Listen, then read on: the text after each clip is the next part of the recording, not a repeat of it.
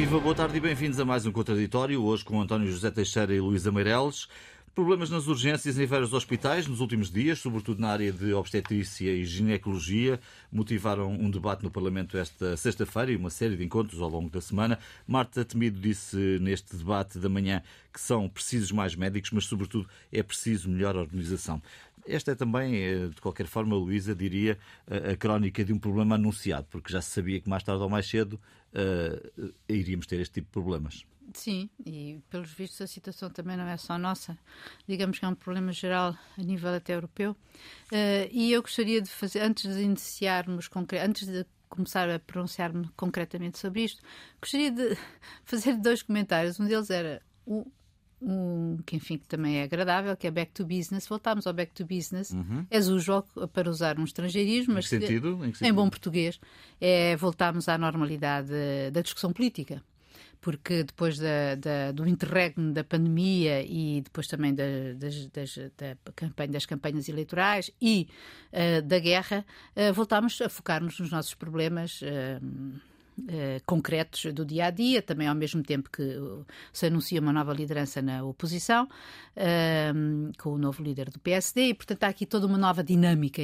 Por isso eu digo, voltamos à normalidade, a discutir os problemas do país concretamente. O segundo, digamos que enquadramento mais geral que eu gostaria de fazer era que efetivamente isto não é um problema. Para nós, o problema dos outros costuma dizer o povo, que o problema dos outros para o seu bem. Uhum. Mas a verdade é que o problema que se, hoje que acontece com as urgências de obstetrícia, mas que podia acontecer com qualquer outra urgência em relação a qualquer outra especialidade, aconteceu, e nós todos temos consciência disso, de um ponto de vista mediático, porque morreu um bebê, e portanto isso é uma coisa que toca uh, toda a gente, e, e por isso daí, isso digamos que foi o... o Ampliou o ponto, a discussão sim, foi o, o ponto de partida para uma discussão mais geral. Uh, em relação a este caso em concreto, e hum, quer dizer, neste caso em concreto, isto é o problema da saúde em Portugal e das urgências. Obviamente, como tu disseste, é um problema anunciado. Hum, é um problema que tem a ver, não sei se é necessariamente com falta de médicos, é seguramente com falta de médicos uh, no serviço público. Uh, e nós também sabemos porquê. Uh, e, ou seja, uh, entre as faltas de condições, as baixas remunerações e, e, o, e, o, e, a falta de tempo disponível. Uh, obviamente que quando se sabe que o médico da especialidade entra a ganhar 1.200 euros, uh, ou coisa que o valha, uh, é caso para perguntar se, se, é por semana ou não, não é? Porque, efetivamente, um, um, um jovem médico que sai especialista aos 30 e poucos anos. Um, em princípio até já tem uh, mulher e casa montada, não sei se é assim, mas pela idade uh, e por isso não, não é de todo uma, uma, uma profissão atrativa. Agora, o, a ministra hoje de manhã uh, falou que havia na tal lei de. Na, falou na lei de bases, sim senhor, e que estaria a ser preparado o tal novo estatuto do Serviço Nacional de Saúde, mas que foi atrasado porque houve eleições e a pandemia, etc, etc tudo bem. Uh, mas a verdade é que o, o, problema já existia, o problema continuou e, e vai continuar a existir. Uh, em relação às e, e em relação às propostas, portanto, já foi, já se sabe que vão abrir, vai abrir um concurso para 1.600 novos médicos, não é, dos quais 61 serão obstetras, uh, ginecologistas obstetras, mas sabendo nós que só saíram da especialidade 26, não é? Portanto, não vai haver essa já sabe que não vai haver candidatos possíveis. Uh, de acordo com os dados que eu pude recolher, Uh, entre 2015, uh, eh, em 2015 havia 700, aliás, que eu pude recolher, não, que a própria ministra disse, uh, havia 701 médicos obstetras em 2015 e hoje há 812, que têm que responder a 30, 38 pontos de resposta do SNS, portanto, urgências. Então, eu suponho que, portanto, isto foram os dados que a ministra disse, o que significa que efetivamente aumentaram os, os médicos, os especialistas, quer dizer, os médicos obstetras. E, todavia, ehm, diminuir o número de partos. do SNS. Esses números são... são do SNS. Sim. Só. Exato. Uh, o que significa que, mas ao mesmo tempo que, uh, tal como tu próprio sublinhavas aqui há minutos, uh, nos últimos 20 anos havia 130 mil partos, não é? Por ano, uhum. e hoje há 60 mil Mais, hum, suponho que 80 mil. 80, ou, por aí. Portanto, há uma redução, há maior, há maior número de médicos obstetras e há uma redução grande de partos. E nós sabemos que sim, porque um dos nossos problemas centrais, nosso e da Europa inteira, é o envelhecimento da população. Portanto, se há maior envelhecimento da população, eles recorrem mais ao serviço público. Ao serviço público. Isso vai nos levar à organização do sistema à reorganização do sistema, porque também são, então... precisos, são precisos uh, uh, aparelhos mais sofisticados, quer dizer, equipamentos mais sofisticados, etc, etc. Portanto, isto tem que haver uma reestruturação do Sistema Nacional de Saúde, que, recorde-se também, foi criado há 40 anos, não é isso? E que para, para responder a uma situação completamente. Quer dizer, uma situação que era diferente, até em termos demográficos, não é? E, portanto, é obrigatória, obviamente, uma, uma, uma, uma reestruturação. Em que sentido é que vai esta reestruturação? É verdade que uh, a ministra uh, disse isto, portanto, que está em curso uma tal reestruturação do sistema e que, para já, propôs, nas reuniões que houve esta semana com os sindicatos e a ordem, etc., propôs uma solução mais de curto prazo, não é? Que é, tinha a ver com o aumento de, de, do pagamento das, eh, de, das horas extraordinárias, um, mas e que os sindicatos recusaram liminarmente porque se referia apenas era o aumento do número das horas ou, ou não, o aumento, desculpem, o aumento do, do pagamento uh, do número de do de, de pago por hora aos médicos do serviço público, uh, apenas depois de terem cumprido o limite máximo das horas. Extraordinárias. Ora, isso depois aí voltamos, como eu disse, back to business, ou seja, os sindicatos não querem isto, acham que deve ser aplicado a todas as horas, etc, etc, porque efetivamente, uh, e se calhar até se vai atingir um, um patamar de, enfim, de, de, de, de acordo, de acordo, mas a verdade é que o sistema que foi montado em 2007 ou 2008, que é para suprir a falta de médicos recorrer-se a tarefeiros, tornou-se hoje uma norma que, hum, que é explorada e é normal, uh, é quer dizer, é explorada por uh, em várias empresas, que os, os, os médicos tarefeiros recebem muito mais que o seu colega que está ao lado, portanto há médicos do serviço público que fazem também tarefas, que são também tarefeiros noutros sítios, noutros hospitais aos fins de semana. Do serviço uh, público. Do serviço público. E ganhando muito mais. E ganhando muito mais. E até há médicos que dizer, que, e é muito injusto teres um médico que ganha 75 euros e tem outro que ganha 25 ao lado a fazer o mesmo. Já volto a ti, Luísa, para, para nos concentrarmos de facto na primeira parte do programa uh, neste, nesta questão, mas para já as primeiras impressões do António sobre esta matéria. António José Teixeira, viva. Uh, o que é que temos aqui? Marta Temido já teve tempo para reorganizar pelo menos parte de, destes serviços, não é? Não é uma ministra recém-chegada. Eu partilho o que disse a Luísa sobre este regresso a ou pôr os pés na terra. Não é que isto não tenha sido, estes anos não tenham sido suficientemente duros com os pés na terra em relação a outras matérias, nomeadamente a pandemia. Hoje falamos do pós-pandemia como se ela já tivesse desaparecido. Infelizmente não desapareceu. Eh, terá efeitos, em alguns casos, em internamentos menos penosos, mas em número de mortes, em número de casos, eh, Portugal está, eh, nesta altura, a bater recordes na Europa e no mundo. E, portanto, nós continuamos cheios de problemas e problemas que nos condicionam muito, mas, eh, de facto, alguns deles, que são estruturais, eh, estavam um bocadinho, digamos, desvalorizados, pelo menos, ou, em alguma sombra, a pretexto de uma espécie de estado de exceção que a pandemia e a guerra nos trouxe. E os problemas não são apenas na saúde. Claro que a saúde é um, um dos pontos mais, eh, pela sua natureza, mais vitais eh, da nossa vida. mas os problemas estão, e as notícias dos últimos dias ou das últimas semanas também apontaram para aí, estão a outros níveis. Na educação, onde há problemas estruturais com alguns pontos de contacto com os que temos na saúde. Eh, também na, na educação temos menos alunos do mesmo modo, temos menos partos, temos menos alunos, mas muito menos professores, e isso também é uma característica que encontramos no Serviço Nacional de Saúde. Mas podemos ir aos transportes ou aos aeroportos, eh, e esse tipo de questões coloca-se hoje de uma forma diferente. E muitas vezes não pensamos, falamos muitas vezes do Brexit, mas se olharmos, por exemplo, para o número de turistas ingleses que vêm para Portugal, e as consequências que isso tem em termos de passagem nas fronteiras eh, é uma coisa que nem sempre nos apercebemos que tem impactos em períodos críticos como estes, muito fortes, no, por exemplo, nos aeroportos. Ou, eh, não serve desculpa, já vou ao caso português, porque é ele que nos interessa e não deve ser desvalorizado por eh, este fenómeno ser um fenómeno que ultrapassa as nossas fronteiras. Mas, de facto, a Luísa já tinha falado disso, a capa do último número do Novel Observateur, uma revista francesa, é, enfim, um conjunto de profissionais de saúde perfilados perfilados, com ar preocupado, e eh, dizem, bom, os nossos pacientes, é este o título, os nossos pacientes estão em perigo. Uhum. Isto é dito pelos profissionais de saúde.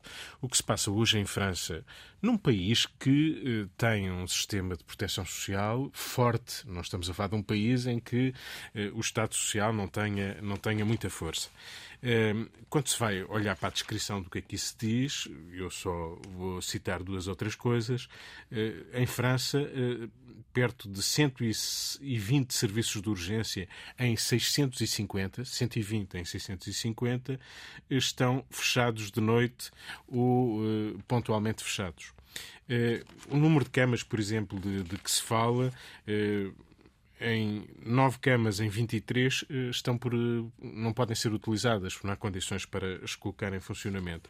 Eh, isto é, é tem um ar muito catastrófico.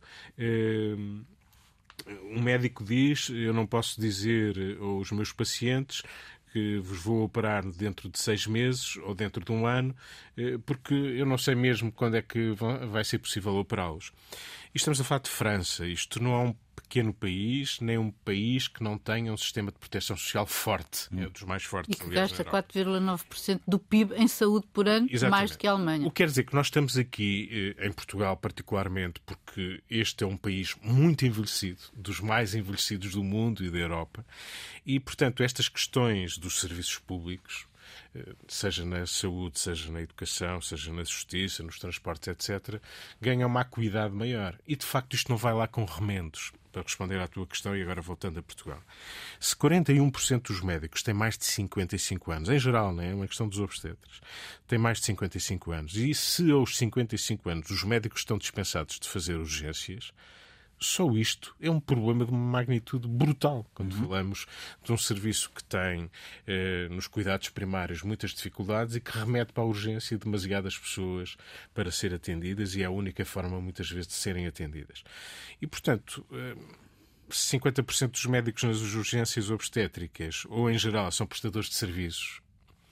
E se há uma data de anos nós delegamos nos prestadores de serviços eh, a resolução destes problemas, os tais remendos, se lhes pagamos muitas vezes quatro vezes mais do que pagamos aos colegas ou aos chefes deles nos respectivos serviços, isto é uma coisa que não faz sentido. Eh, há aqui uma irracionalidade que é preciso resolver. Claro que resolver o grande drama disto quando se arrasta ano após ano esta situação, como é o caso, resolver é cada vez mais difícil. E por isso ouvimos a Ministra da Saúde esta semana falar na, na revisão. Eh, do Estatuto. Na revisão do Estatuto, tudo isso, mas sobretudo anunciar uma comissão de acompanhamento, planos de contingência, revisão de remunerações. Bom, isto é, como ela disse, o ataque ao curto prazo. Mas isto é pouco. Isto é, é pouco, corre o risco de ser pouco. O Presidente da República chamou a atenção mais do que uma vez para esta situação. Não podemos ter um verão em que a questão dos feriados destes fins de semana se vá repetir de forma sistemática. E a probabilidade disso acontecer é enorme é enorme. E, portanto, isto não é fácil de resolver, é fácil de criticar, mas de uma vez por todas era importante que as energias gastas para apontar o dedo se eh, ocupem melhor. Há interesses corporativos relevantíssimos, há negócios importantíssimos na saúde. Alguém dizia que depois das armas a saúde é o negócio mais rentável. Ora, em Portugal, nós as armas não nos dão grande, não são um grande negócio e, portanto, eu diria que a saúde é talvez dos principais negócios que existem em Portugal. E isto não tem problema em haver privados a operar no nosso sistema, que tem que haver. E é útil que existam. E é útil que se façam pontos com o setor privado e o setor social. Mas o Serviço Nacional de Saúde está doente, é bom que olhemos para ele dessa forma e é bom que tomemos medidas para contrariar, contrariar estas tendências. Não só introduzindo mais justiça nas remunerações, não só encontrando mecanismos de reter eh, o pessoal que formamos nas universidades portuguesas, E não basta dizer, bom, se for preciso vamos ao estrangeiro ou vamos alargar as vagas. Tudo isso são processos muito lentos. No imediato é, são precisas eh, mais medidas de boa gestão, de organização, de um sistema que não pode ter como resposta às dificuldades mais burocracia ou mais remendos. É preciso medidas de fundo que contrariem esta tendência para a desgraça. Hum. É, é nisso que estamos. Medina já disse que não é uma questão de dinheiro, há dinheiro. Uh... Esperemos então... que sim. Esperemos que sim, que haja, uh, mas não, não, não, só necessariamente a curto prazo, não é? Uh, que haja dinheiro a curto prazo para pagar as horas extraordinárias até ao final do verão, quando a situação vai ser mais crítica, tudo bem, uh, mas é preciso vai ser, vai ser preciso é mais dinheiro para a reestruturação das carreiras, que é isso que se exige, é isso que se pede. Uh, não só, acho que é isso que os médicos querem e é isso que contribui para, para, para reter aqui os médicos, porque não é só o problema, efetivamente, deles aderirem, porque se a gente pensar uh, que, efetivamente, quem vai para a medicina são os melhores dos melhores dos alunos que completam o secundário, um, ou seja, aqueles que têm médias de uh, 18, 19 ou até 20 uh, e que por uma, por, às vezes têm 18,2, mas a média é 18,1 e já não entra. Uh, e estes são estes, e é verdade, isto foi um número clássico que foi instituído, bom, Cavaco Luísa, Silva. se me permite, mas... eu faço aqui uma declaração de interesse. Sou rápido, eh, porque é importante fazê-la também. Eu, eh, enfim, é uma atividade cívica que apenas isso, mas eh, sou presidente do Conselho de Faculdade de Ciências Médicas da Universidade Nova e, portanto, conheço um bocadinho desta realidade uh, na universidade. Faz pouco sentido, só para que isso venha ao encontro do que a Luísa está a dizer, faz pouco sentido que o Estado não entenda que aquilo que paga às universidades, numa faculdade como a minha original, que era de Ciências Humanas ou é de Ciências Humanas, o mesmo que paga por aluno numa faculdade de Ciências Médicas ou numa faculdade de Medicina. Isto é absurdo, mas o Estado continua a achar que isto faz sentido.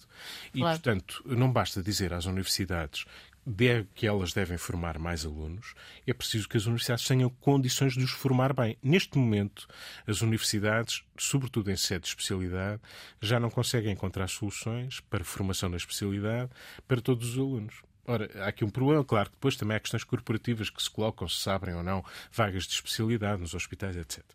Mas Há aqui, eh, se queremos ser sérios na abordagem da formação dos médicos, nós temos boa formação médica, já alargamos a Covilhã, Minha, etc., mas precisamos de, obviamente, investir também aí na formação de, de bons médicos.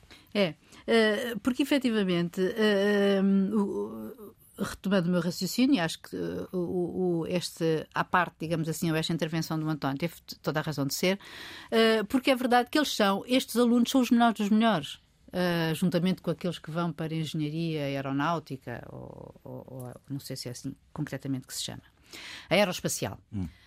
Um, ora, os melhores dos melhores entram e depois têm como perspectiva, se continuarem no público, uh, o tal vencimento de, uh, de 1.200 ou, ou, ou, mil, ou de 1.200 ou 1.300 euros. Uh, isto não é, não é normal, não é normal. o Estado, efetivamente, pá, o, o, o, o curso de um de um aluno de medicina custa é que é o mais caro de todos e isso justifica porque, por exemplo, as privadas só agora abriu Uh, numa universidade privada um curso de medicina, porque custa uh, centenas de milhares de euros, uhum. e como dizia o António, não faz qualquer sentido que um curso de ciências humanas uh, tenha.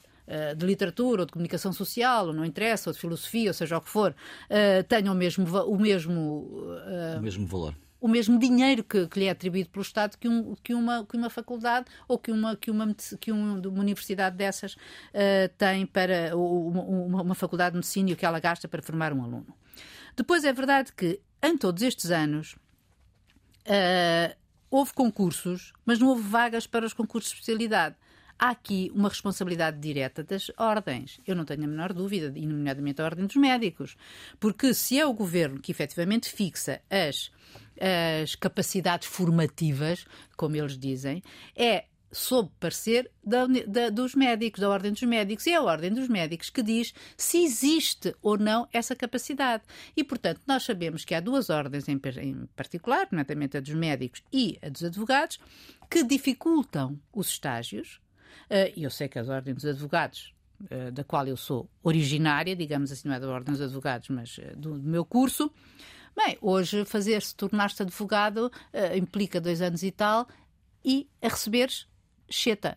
Portanto, não é possível que isto seja assim. É óbvio que um jovem, perante essa perspectiva, vá para o estrangeiro, fique no estrangeiro e depois não volte. Agora, é preciso trazê-los, é preciso retê-los. E, portanto, eu peço ao senhor, e para ser rápida, como tu me estás a pedir, uhum. uh, peço ao, ao Dr. Fernando Medina que, efetivamente, o problema não seja o dinheiro, mas à la longue para a reestruturação e também para a reestruturação da organização dos hospitais e das urgências, porque não faz sentido, como há bocado se, tu se salientava em relação ao número de, de à, à, queda do número de partos, que haja não sei quantas urgências em Lisboa para partos. António, brevissimamente é Brevissimamente, isto só para salientar duas coisas. O dinheiro é fundamental.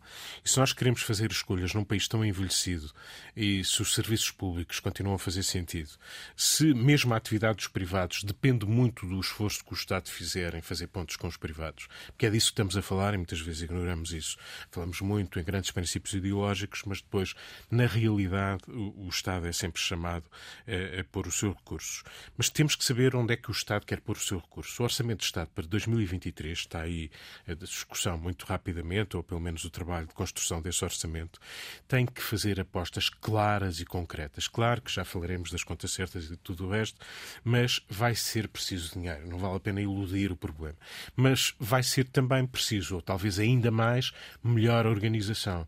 E é impensável que nestes fins de semana, pese embora o facto de ser muito difícil lutar contra rupturas de pessoas que estão doentes, pessoas pessoas que eh, não estão disponíveis, de não haver soluções ah, aí à porta, mas é indesculpável que não se tenha prevenido a situação destes fins de semana de outra maneira. Desde logo, mesmo na impossibilidade, mesmo que sendo necessário fechar, na comunicação atempada, não é em cima da hora que fecham os serviços.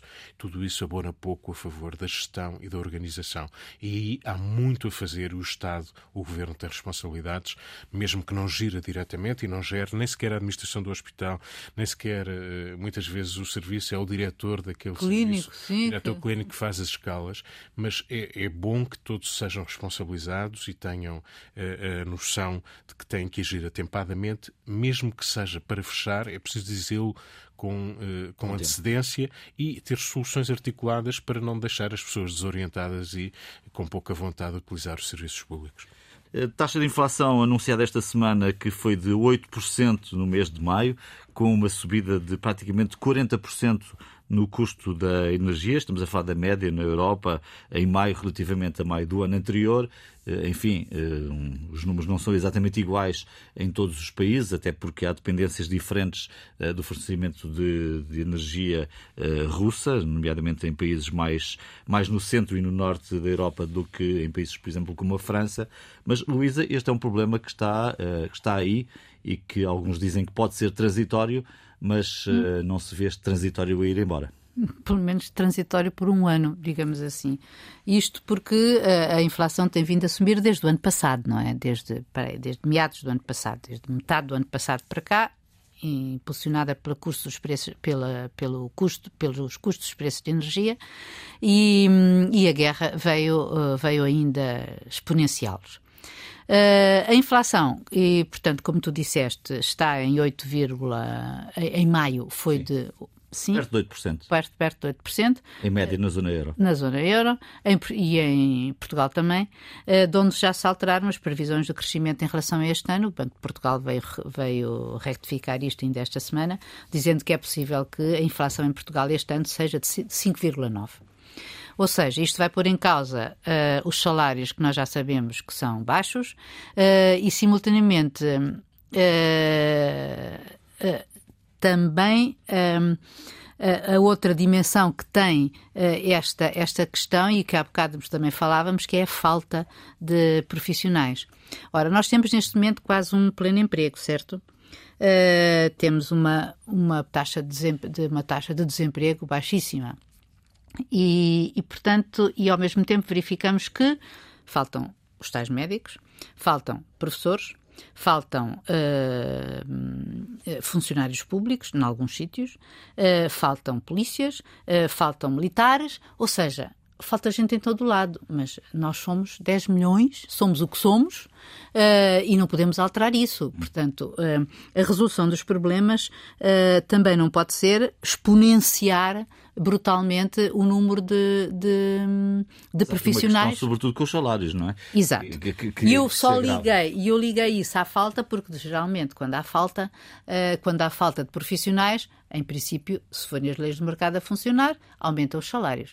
Uh, o que em Portugal nem sempre acontece, porque nós sabemos que, nomeadamente em hotelaria, a hotelaria agora, para fazer face à grande falta de profissionais que tem, uh, os que tinha, muitos deles foram para outras profissões, porque sabem que são contratados quase, têm uns salários baixíssimos e nós sabemos que a indústria do turismo foi por aí, uh, preferem contratar estrangeiros, ou seja, e utilizar até refugiados uh, estrangeiros, bom, se forem brasileiros, pelo menos falam português, mas eu não sei se eles têm os cursos de hotelaria ou aquilo que é, faria, que faz de Portugal uma, uma marca, sobretudo se é o turismo que, como nós já vimos, uh, faz, impulsiona Portugal e está, e está na origem grande, da crise recente nos aeroportos e que vai continuar, uh, porque, tal como recordava no outro dia a diretora do CEF, o diretor do CEF, fastaram 11 mil, entraram de manhã 11 mil Uh, profissionais uh,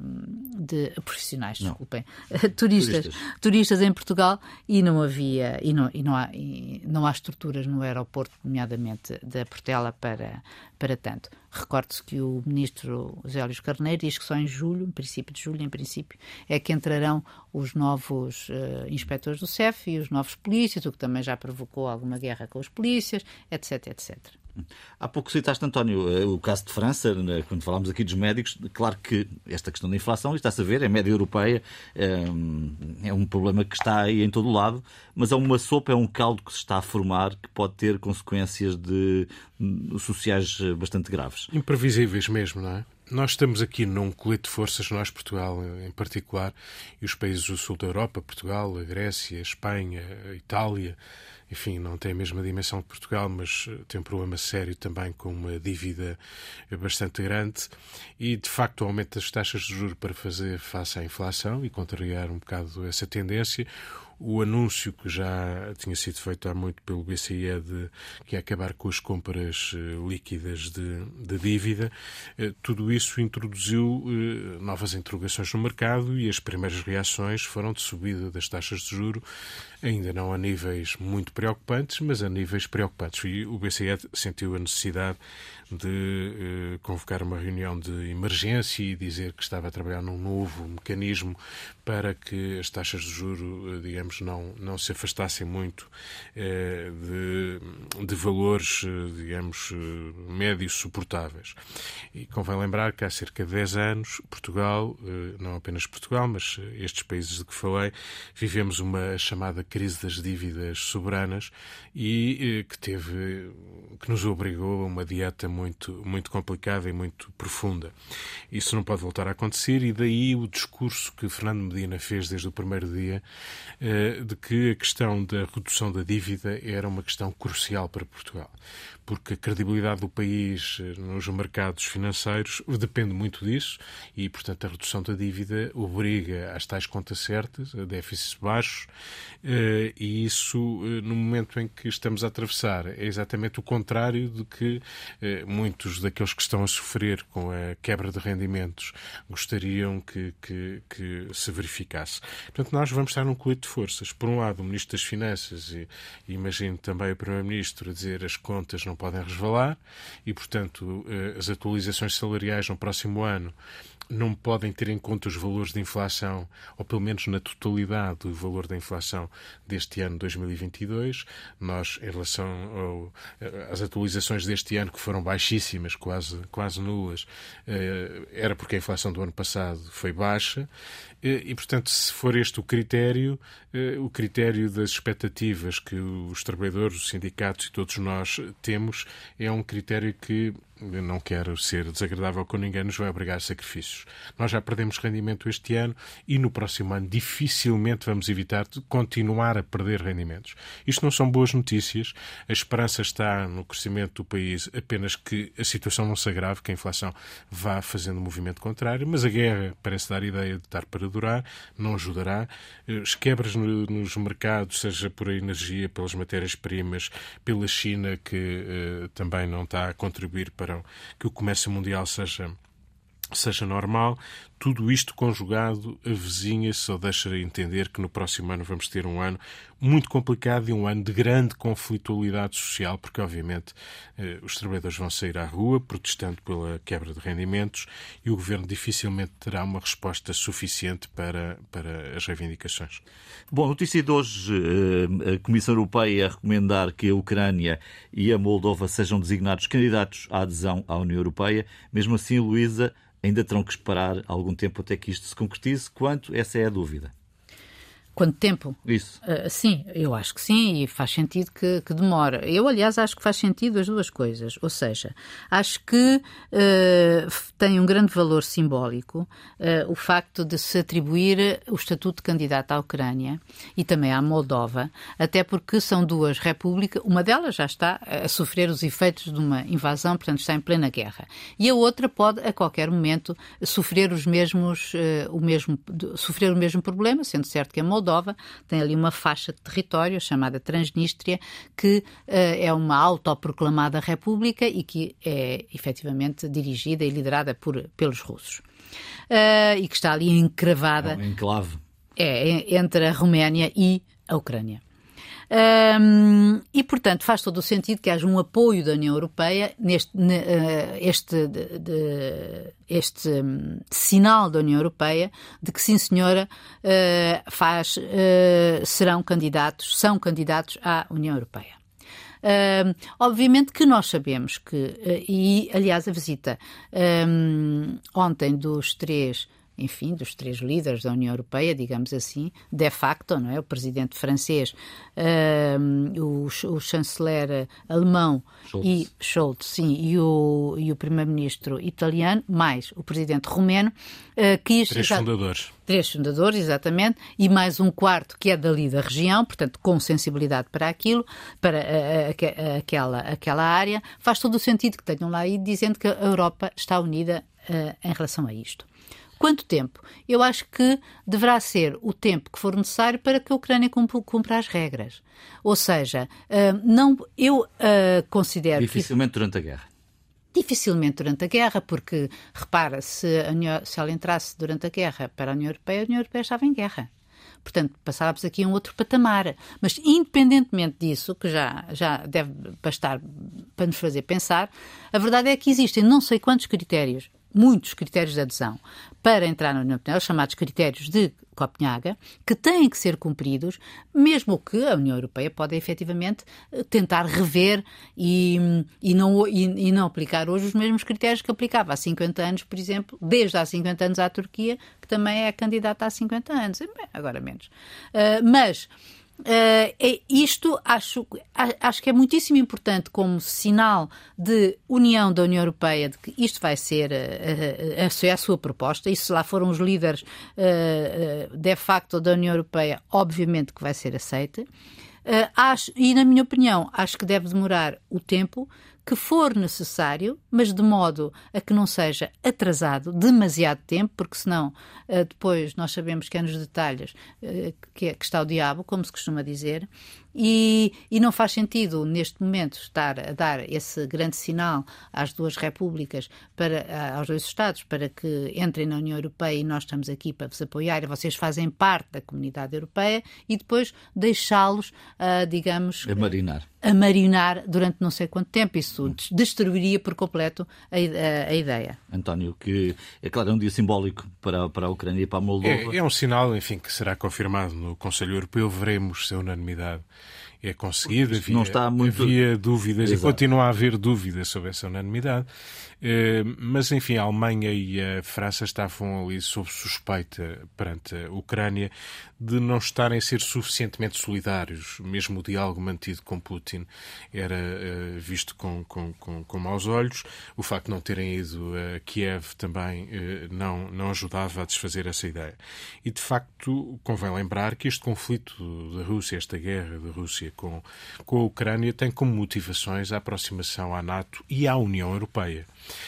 Isso é visto pelo, com, pelos olhos russos como algo intolerável nas fronteira, na fronteira com a Rússia.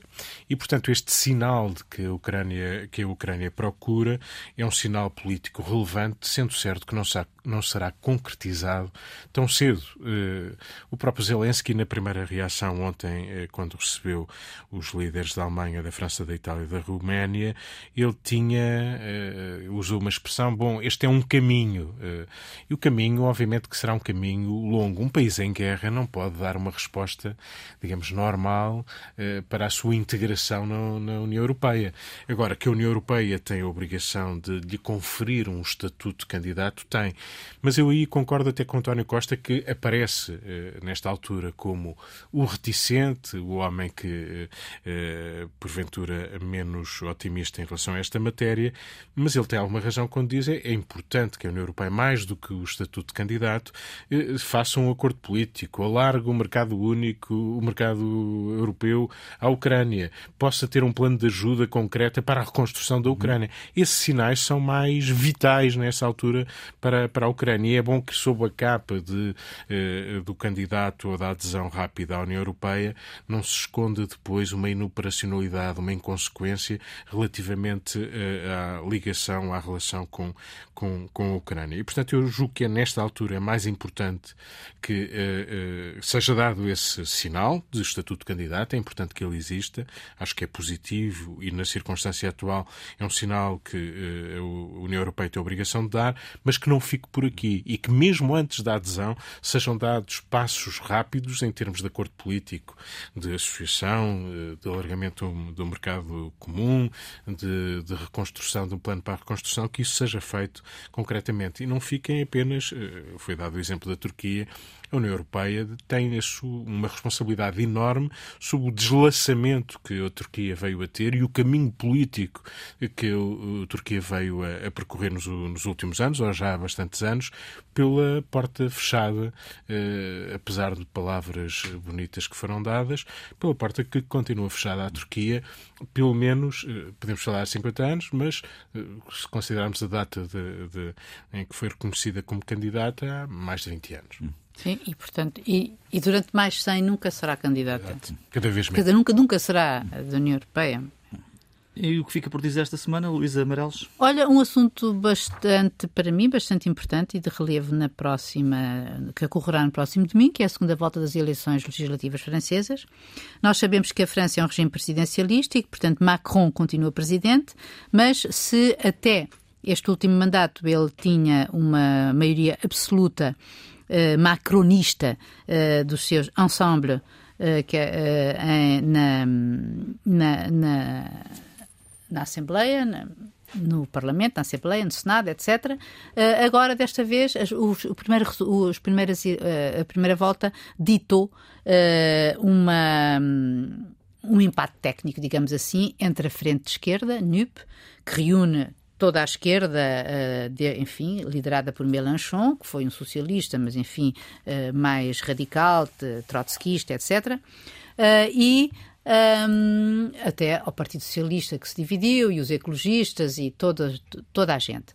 Um, o que acontece é que, efetivamente, pelo particular uh, sistema proporcional francês que contribui uh, para as grandes forças políticas. Nós temos neste momento uma dinâmica à esquerda, mas, uh, aliás, vê-se que Macron quando depois de, ser eleito presidente pôs nomeou um, a senhora Borna uh, como primeira-ministra, com um pescar de olhos à esquerda, uma ecologista e tal, e agora provavelmente não vai conseguir a maioria absoluta, pode eventualmente ganhar, uh, mas uh, vai haver um divórcio aqui, porque mesmo que haja uma grande força de esquerda no Parlamento um, e Macron, tendo apenas uma maioria simples, vai ser obrigado a governar à direita.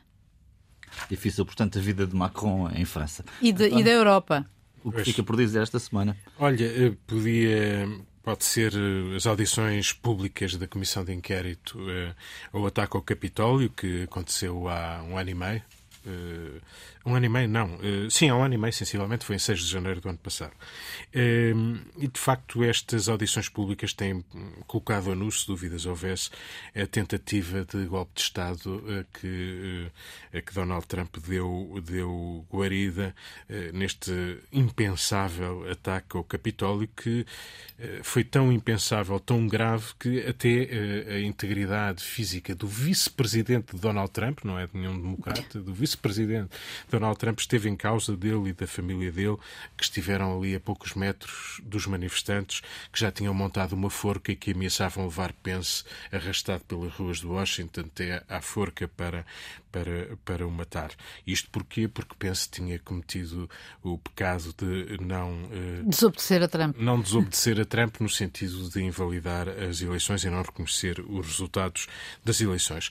Isto é algo de uma gravidade extrema se tudo isto resultar que Donald Trump continua, eh, digamos, eh, impune em relação a tudo o que aconteceu e até pode vir a ser candidato presidencial nas próximas eleições, então temos razões para pensar que a democracia na América é algo que já não será exatamente uma democracia.